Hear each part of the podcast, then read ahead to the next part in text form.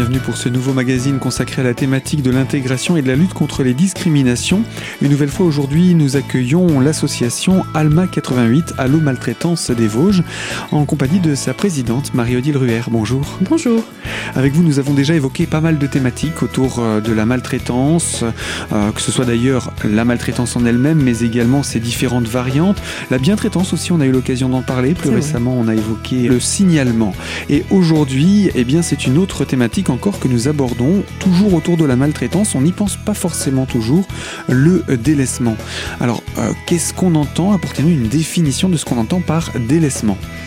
Alors, le délaissement est, prévu par le, code pénal et euh, dans son article 223.3. Et cet article dit que le délaissement en un lieu quelconque d'une personne qui n'est pas en mesure de se protéger en raison de son âge, de son état physique ou psychique, est puni d'un emprisonnement de 5 ans et de 75 000 euros d'amende. Donc, euh, euh, donc la loi prévoit que le délaissement est punissable, mais il est punissable sous certaines conditions, on le verra. Et puis euh, des, des, comment, des conditions à la fois d'éléments matériels, d'éléments moraux, et ainsi que sur la qualité de la victime. Il y a une petite définition du délaissement que la loi euh, explique. Elle dit donc que le délaissement réside dans le fait d'abandonner une personne qui se trouve dans l'impossibilité de subvenir à ses besoins et qui ne peut compter sur un tiers pour la prendre en charge. C'est-à-dire vraiment, elle, euh, est seule, euh, elle a pourtant besoin d'aide, mais elle doit compter sur quelqu'un pour lui apporter cette aide qu'elle n'a pas. Elle se trouve vraiment désolée, euh, délaissée, isolée euh, et victime d'abandon. Mmh. Alors la loi prévoit que ce délaissement doit être prouvé, c'est-à-dire qu'on ne, on ne peut pas euh, juste sur le principe du délaissement que je viens de vous décrire dans sa définition prévoir une, une conséquence mmh, comment, juridique. juridique. Alors la loi demande qu'il y ait un élément matériel. Euh, cet élément matériel euh, doit être apporté euh, par l'auteur qui doit effectuer un acte volontaire d'abandon, c'est-à-dire qu'il doit le faire vraiment dans le but d'abandonner. le simple fait euh, de ne pas intervenir, par exemple, ne signifie pas qu'il y a un abandon. C'est pas un acte positif, on va dire. Et, à ce moment-là, on ne peut pas reconnaître qu'il y a, qu'il y a, qu'il y a abandon. Ce serait reclassifié dans une autre thématique, mais en tout cas pas dans l'abandon et donc pas dans le délaissement punissable par, la loi. Hein. Donc il faut euh, vraiment qu'il y ait une volonté et que cet acte soit prouvé. Mm.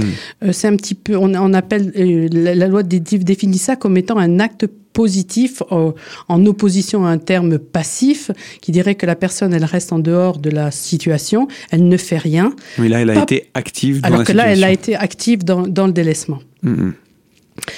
Euh, et cet élément matériel doit également mettre en, mettre en, en, lumière le fait que la victime est en danger et que cette situation dont elle est victime peut euh, nuire à, à son intégrité. Mm-hmm. Donc ça, c'est pour les éléments matériels. Voilà. Euh, par exemple, je vous, pour, pour, aussi un petit peu euh, prouver cet, acte de, cet acte positif, euh, on dit qu'un acte est positif lorsqu'on place la personne dans un lieu, qu'on l'abandonne, ou qu'on qu'on l'éloigne volontairement du lieu où elle se trouve. Il faut vraiment qu'il y ait un, un, un acte euh, qui, physique, je veux dire, hein, qui fait que euh, on, on, va euh, emmener la personne dans un endroit où elle, elle va se retrouver seule. Et s'il y a eu d'action de la part de l'auteur, on peut dire à ce moment-là qu'il y a eu un acte positif. Si la mmh. personne elle s'est déplacée elle-même, je veux dire, elle, elle s'est éloignée elle-même, on ne pourra pas dire qu'il y avait un acte de délaissement. Il faut bien sûr qu'il y ait une intervention de l'auteur. Mais l'auteur peut avoir fait cela de manière tout à fait sans aucune violence. C'est sûr. Bien sûr. Il n'y a, pas, a pas derrière ça, euh, on ne va pas chercher à savoir s'il y a eu acte de violence. Simplement, est-ce qu'il y a eu une volonté de déplacement de l'individu, voilà. de la victime? C'est le premier pas. C'est le premier pas qui permet de dire s'il y a ou pas délaissement. S'il n'est pas suffisant, il faudra également prouver d'autres euh, actions de, de l'auteur pour dire que vraiment il est sous le coup de cet article 223 du Code pénal.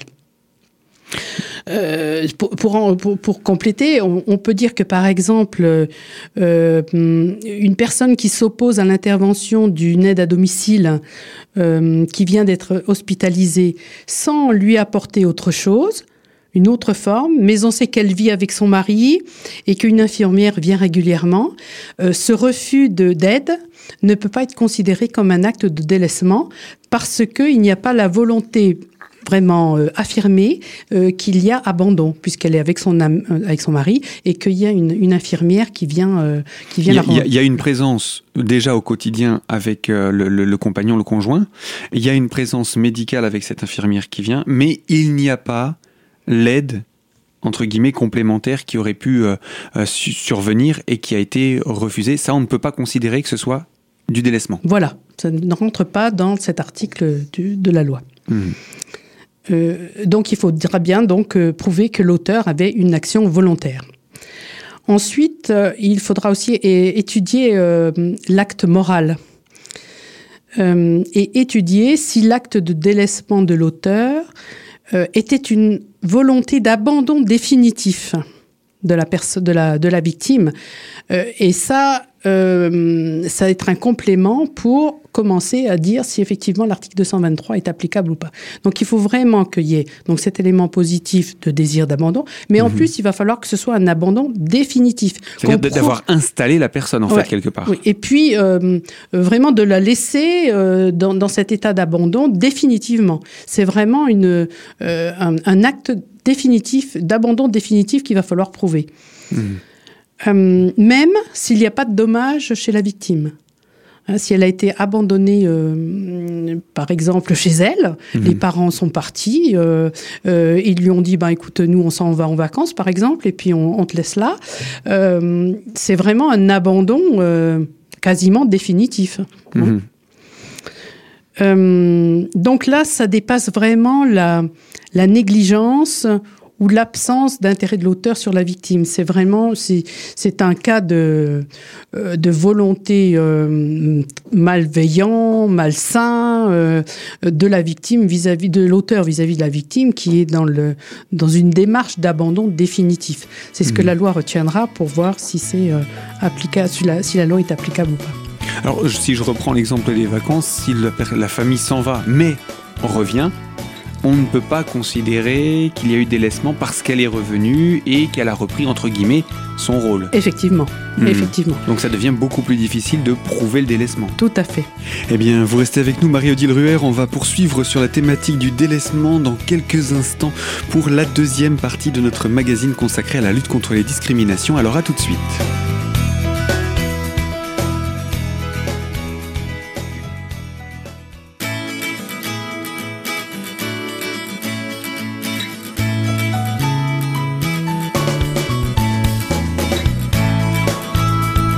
Deuxième partie de notre magazine consacré aujourd'hui à l'intégration et la lutte contre les discriminations et avec l'association Allo Maltraitance des Vosges en compagnie de sa présidente Marie-Odile Ruher.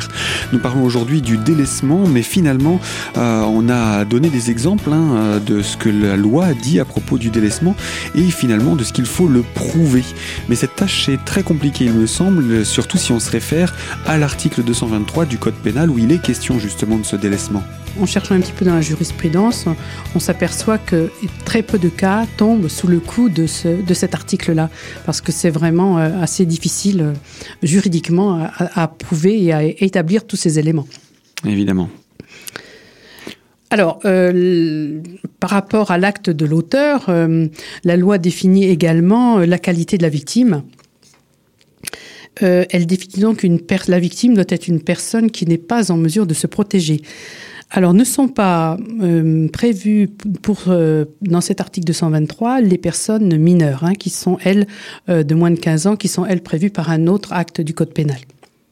Donc cet article 223.3 du Code pénal vise donc toute personne qui n'est pas en mesure de se protéger en raison de son état physique ou psychique. Il s'agit donc de toutes les personnes de plus de 15 ans, majeures, même placées sous un régime de protection juridique, hein, ça ne les empêche pas de tomber sous le coup de cet article, dès lors qu'elles sont hors d'état de se protéger elles-mêmes. euh, les personnes âgées sont concernées par le délaissement. Pourquoi? Parce que le grand âge est un facteur de vulnérabilité et la vulnérabilité est un élément que retiennent les juges également pour euh, euh, apprécier la qualité de la victime, sachant quand même que cette vulnérabilité sera seule appréciée par les juges. On ne peut pas dire, nous, euh, que c'est une... Oui, nous considérons que la personne est, vulnérable. Mhm. On sait qu'il y a des facteurs pour ça, le grand âge, l'invalidité, l'incapacité, le handicap, la dépendance. Ça, ce sont des facteurs de vulnérabilité qui, bien sûr, peut être mis en avant s'il si, s'il mhm. fallait. Alors, par exemple, je vais vous donner euh, l'exemple d'une d'une jurisprudence où cet article a été euh, quand même euh, et comment cet article a été appliqué. appliqué, merci. C'est la condamnation d'une petite fille, d'une femme de 80 ans, pour l'avoir abandonnée en plein hiver dans une maison sans chauffage. Donc là, dans ces cas-là, l'abandon a été prouvé. Euh, définitive parce que ben elle avait pas, elle était euh, comment sans, chauffage. Euh, Puis elle était partie ailleurs. Et elle était partie. Elle était partie. Donc dans ces cas-là, la, jurisprudence, enfin l'article avait été appliqué. Donc ça, c'est un, exemple où une donc c'est bien la famille. En plus, c'est souvent, j'imagine, dans des situations familiales? Oui, évidemment, hein, le délaissement, parce qu'en maison, en établissement, euh, euh, il y a très peu de cas de délaissement. On va parler plutôt de négligence ou de, choses comme ça. Mhm. Mais disons, dans, dans l'établissement, il y a toujours quelqu'un qui veille sur, euh, sur les personnes, sur les patients et les résidents. Donc là, sauf cas vraiment exceptionnel, je ne sais pas. D'ailleurs, j'y cherche un petit peu si ça pourrait s'appliquer. Mais en tout cas, en, oubliant, on oublie un, résident dans, dans, sa chambre pendant plusieurs jours. Oui, là, je pense qu'effectivement, ça pourrait peut-être s'appliquer, mais je pense que c'est pas concevable. Quoi. Oui, effectivement, on, peut, on pourrait s'interroger. pour, pour, en revenir, par contre, à la situation familiale, puisque ça se produit plus particulièrement dans le cadre de famille, euh, est-ce que euh, on peut considérer qu'il y a eu volonté de nuire à la personne, ou euh, est-ce que le fait de considérer qu'il y a eu volonté de nuire à la personne, ou au contraire de, de, de, de ne pas prendre conscience des dangers de la personne, est-ce que ça rentre en ligne de compte? Non, puisque la loi dit que le délaissement peut être reconnu même s'il n'y a pas de dommage sur la victime. D'accord. Euh, donc le fait de, de ne pas l'envisager bah, n'est pas condamnable non plus. Euh, par contre, euh, s'il s'en suivait des, conséquences graves pour la victime, telles que par exemple euh, une, une invalidité, une infirmité, plutôt je voulais dire, ou une mutilation, à ce moment-là, il y a des, des, sanctions plus sévères et qui peuvent aller pour, donc dans ce cas-là, par exemple, à 15 ans de prison. Et si la conséquence dramatique de mort pouvait arriver pour la victime, à ce moment-là, ce serait 20 ans. Mhm. Donc euh, voilà, les, circonstances aggravantes sont prévues, euh, bien entendu, quand c'est des cas extrêmement graves. Alors, comme nous n'avons pas vraiment beaucoup de cas qui ont euh, permis le déclenchement de cet article autour du délaissement, ça veut dire que les situations que vous constatez, vous, sont majoritairement considérées comme de la maltraitance? Voilà, c'est sûr que si dans ces situations-là, euh, la loi n'est pas applicable, il n'en reste pas moins que ce sont des situations qui sont préjudiciables à la victime et qui relèvent de maltraitance. Dans tous les cas, doit faire l'objet de signalement afin de faire cesser, parce que c'est quand même inadmissible euh, que l'intégrité des personnes ou que ce délaissement amène des conséquences graves, plus ou moins graves, et que celles-ci ne, ne cessent pas. Donc c'est sûr qu'avant d'aller devant la loi, on peut quand même, par diverses euh, solutions sociales ou médicales, de faire cesser ces situations de maltraitance. Alors, au, niveau de, des classifications, je dirais, de maltraitance, on considère que le délaissement est une forme de négligence active, c'est-à-dire que on, ne fait rien pour, on ne fait rien, du moins, on n'engage rien pour euh, essayer de faire sortir ces, personnes de leur délaissement. Euh, alors, au niveau de, de la maltraitance, on, a plusieurs, plusieurs exemples. Hein. Mm-hmm. On a par exemple euh, le cas de l'entrée en EHPAD. Euh, si je vous en parle, c'est que elle est ressentie quelquefois comme un abandon de la part de la victime. Mhm. Si on oublie totalement les conditions de, juridiques, au niveau moral, c'est vraiment très difficile pour la personne âgée, euh, de se voir entrer en établissement alors qu'elle l'a pas vraiment souhaité, qu'on a plus ou moins euh, favorisé son, son entrée sans lui demander son avis, ce qui arrive souvent, enfin souvent, quelquefois, lorsque la personne est hospitalisée, euh, suite à chute, suite à euh, divers, euh, diverses raisons, et à la sortie de son hospitalisation, eh bien, on va dire à la famille, le mieux pour elle, c'est qu'elle rentre en établissement. Donc, sans avoir eu une réflexion vraiment profonde sur le problème, eh bien, on peut amener les personnes âgées à, entrer dans une résidence, dans une, une, maison de retraite, un EHPAD, sans vraiment qu'elle en ait la conscience et, et qu'elle l'accepte. Et qu'elle s'y soit préparée. Et qu'elle s'y soit préparé. Donc hmm. ça, ça peut être considéré par la personne âgée vraiment comme un abandon de sa famille. Euh, on me met dans un coin. Euh. Mais ça n'est pas considéré comme du délaissement. Mais, mais on comprend, on comprend la situation de, de sentiment d'abandon. Voilà. Quand on parle de maltraitance, on parle euh, de plus de sentiments, comme vous le dites, plutôt mhm. qu'au niveau juridique où il faut vraiment des éléments matériels euh, qu'on mhm. prouve, etc., de façon euh, sans équivoque. Alors que là, euh, la maltraitance, on fait appel à un sentiment humain, à des rapports humains, ce qui est un petit peu différent au, niveau du contenu. Et, et, en plus, dans ces cas-là, souvent la personne âgée a besoin euh, dans des circonstances, par exemple, où elle sort d'hospitalisation, des choses comme ça, elle a besoin de l'affection de, sa famille. Or là, euh, tout tombe un petit peu, euh, on, oublie ce, point de vue affectif et, on va la faire entrer dans une maison de retraite sans, comment, sans, y être préparé. Alors, pour avoir un petit peu réfléchi quand même à ce sujet, il me semble, afin d'éviter ça, il existe quand même des euh, comment des situations où on peut écrire ce que l'on a envie et ce qu'on souhaite faire de notre vie lorsqu'elle va devenir un petit peu difficile, lorsque la dépendance va s'instaurer ou va s'installer. Euh, et il y a les, euh, je cherche les, des directives anticipées, voilà, mhm. qui sont prévues en matière médicale, mais qui sont, qui à mon avis peut être aussi élargies à ce qu'on a envie de faire plus tard. C'est ce qu'on appelle aussi euh, pour ne pas être une charge à sa famille. oui, voilà. Hein, hein, disons, pour faire, pour exprimer ses volontés. Parce qu'on peut très bien en parler en famille ou ne pas en parler. bien sûr. Hein. Et donc, euh, l'intérêt de ces directives anticipées dans le cadre de la dépendance, justement, on peut commencer à se préparer en se disant, ben voilà, j'avance en âge, euh, je ne veux pas être une charge pour ma famille. Quand telle situation va arriver, je souhaiterais qu'on puisse voilà. on, ne sera peut-être pas toujours en mesure de l'exprimer à ce moment-là, mais le fait qu'il y ait une trace écrite, c'est ça que vous voulez dire C'est ça que je veux dire. C'est un, moyen de, également de préparer la famille. Tout à fait. Eh bien, Marie-Odile, je vous propose qu'on se retrouve dans quelques instants pour poursuivre autour de cette thématique après les directives anticipées. Il y a encore d'autres choses à donner autour du sujet du délaissement et peut-être aussi donner quelques exemples concrets. Alors, je propose de nous retrouver dans la troisième et dernière partie de ce magazine. À tout de suite.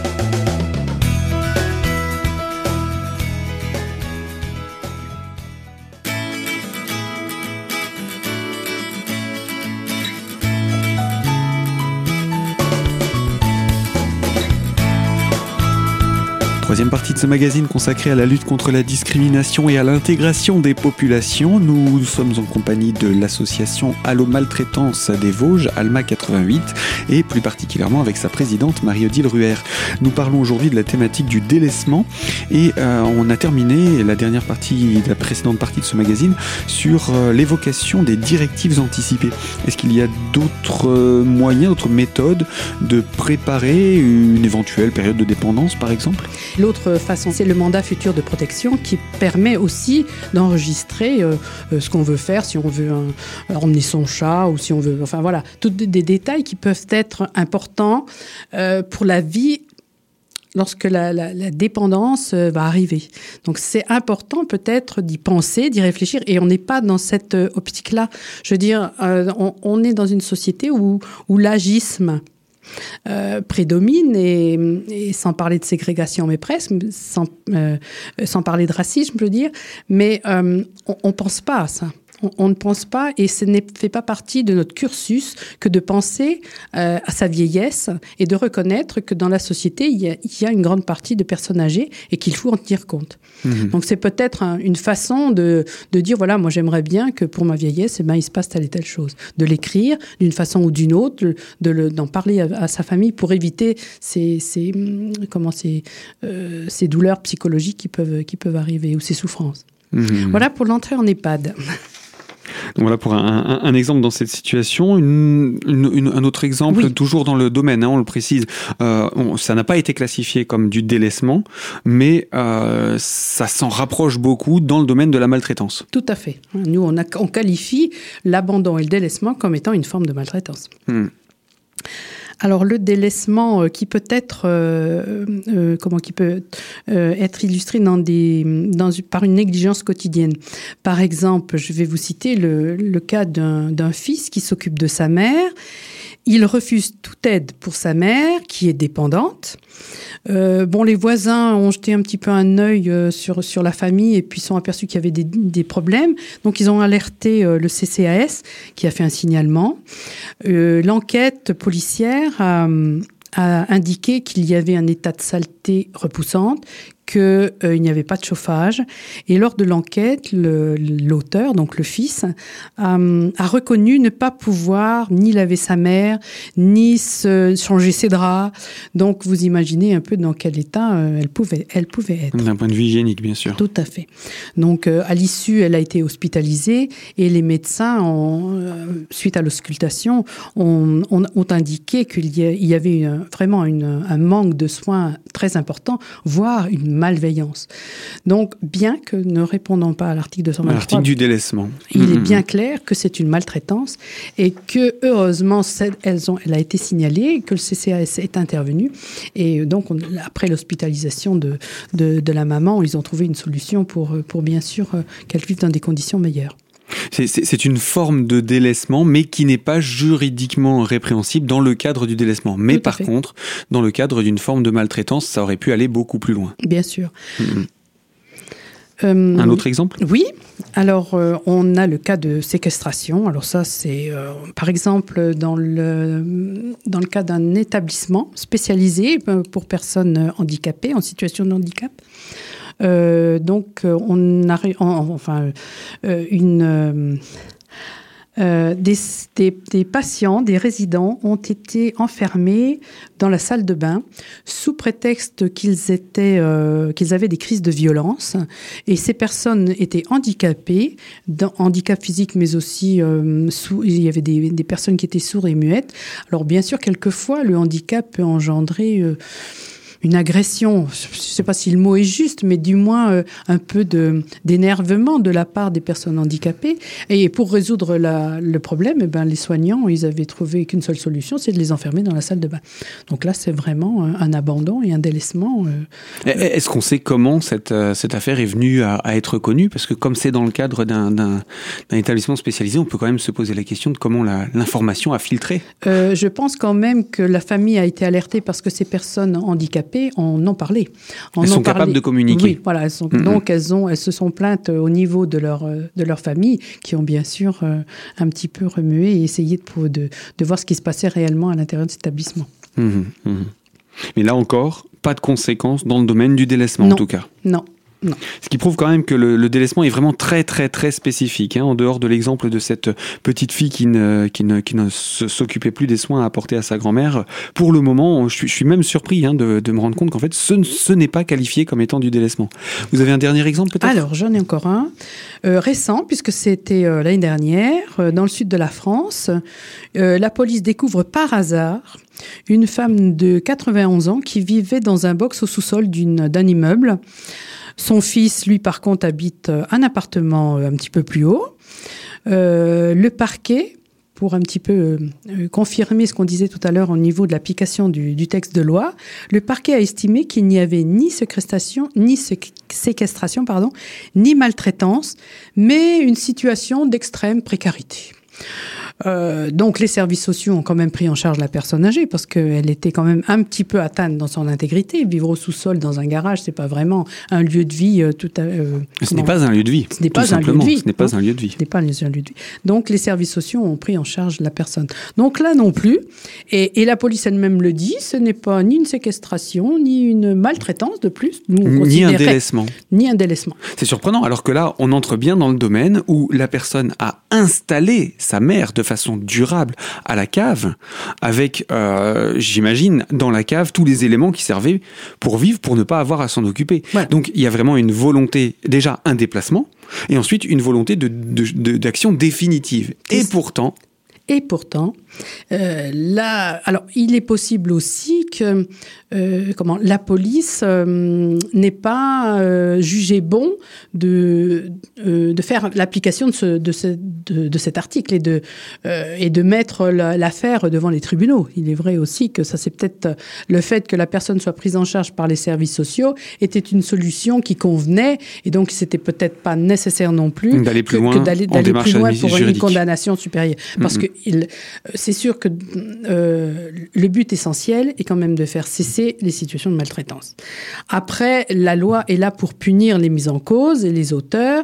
Euh, et, si la situation de maltraitance est déjà résolue, Bon, euh, après, c'est voir si l'application de la peine est justifiée ou pas. ça, ça reste quand même une analyse différente, quoi. Mmh. Mais en, tout état de cause, délaisser une personne âgée ou une personne handicapée, du fait de son âge ou de son handicap, bah, c'est presque facile parce qu'on sait qu'il n'y a pas de résistance et, donc la vulnérabilité peut entraîner euh, une facilité dans le délaissement. Mais ça reste quand même une situation inacceptable euh, que dans, tous les cas, il faut essayer de faire cesser d'une manière ou d'une autre. Si, ce c'est pas par la voie légale, c'est par une autre voie sociale ou médicale, mais voilà. Et puis il existe toutes ces voies-là aussi comme intermédiaires avant d'en arriver à la voie légale. C'est l'exemple de cette, euh, de cette situation. Tout à fait. C'est toujours, euh, c'est difficile hein, d'aller sur le, plan légal parce que, comme on a vu un petit peu, il faut des preuves, mmh. euh, des preuves vraiment certaines, établies, euh, pour que la justice puisse faire, puisse, faire son cours. Hein, mais de toute façon, il y a d'autres éléments sur lesquels on peut faire pression. Si ce n'est pas cet article sur la thématique du délaissement, ça n'en reste pas moins une forme de délaissement et en tout cas une forme de maltraitance. Et donc, c'est, les, les services sociaux peuvent aussi agir dans ce genre de situation. Il faut aussi le dire pour les personnes qui pourraient être en connaissance d'une situation comme celle-ci ou comme celle qu'on a citée hein, tout au long de l'émission, euh, eh bien que ce n'est pas parce que ce n'est pas considéré comme du délaissement qu'il faut baisser les bras et se dire bah tant pis on peut rien faire. Absolument, ça reste toujours un objet de signalement avec une solution, enfin un essai de, de solution possible, tant au niveau médical que social. Eh bien pour euh, ce faire, je vais vous demander et vous proposer de nous rappeler les coordonnées de l'ALMA 88 qui tient des permanences euh, euh, tout au long de l'année à Épinal. Alors oui, on tient donc deux permanences par semaine, une le lundi après-midi de 14h à 17h et le jeudi matin de 9h à midi. Alors le téléphone vosgien, donc de du centre vosgien, c'est le 03 29 31 17 01 pendant les périodes où nous ne sommes pas là, bien entendu, il y a toujours le numéro 3977 qui est le numéro national et qui, eux, vous répondent de, de 9h, je crois, jusqu'à 19h. Voilà, tous les jours sauf le dimanche quand même. Eh bien, merci pour ces renseignements. Et puis, nous, on va se dire à très bientôt pour évoquer une autre thématique autour de la maltraitance. À très bientôt. Au revoir. Au revoir. Eh bien, fin de ce magazine. Et je vous rappelle à vous qui nous écoutez de l'autre côté de la fréquence, vous pouvez retrouver ce magazine dès aujourd'hui en podcast sur notre site internet radiocristal.org. Moi, je vous dis à très bientôt sur nos ondes pour une toute nouvelle thématique.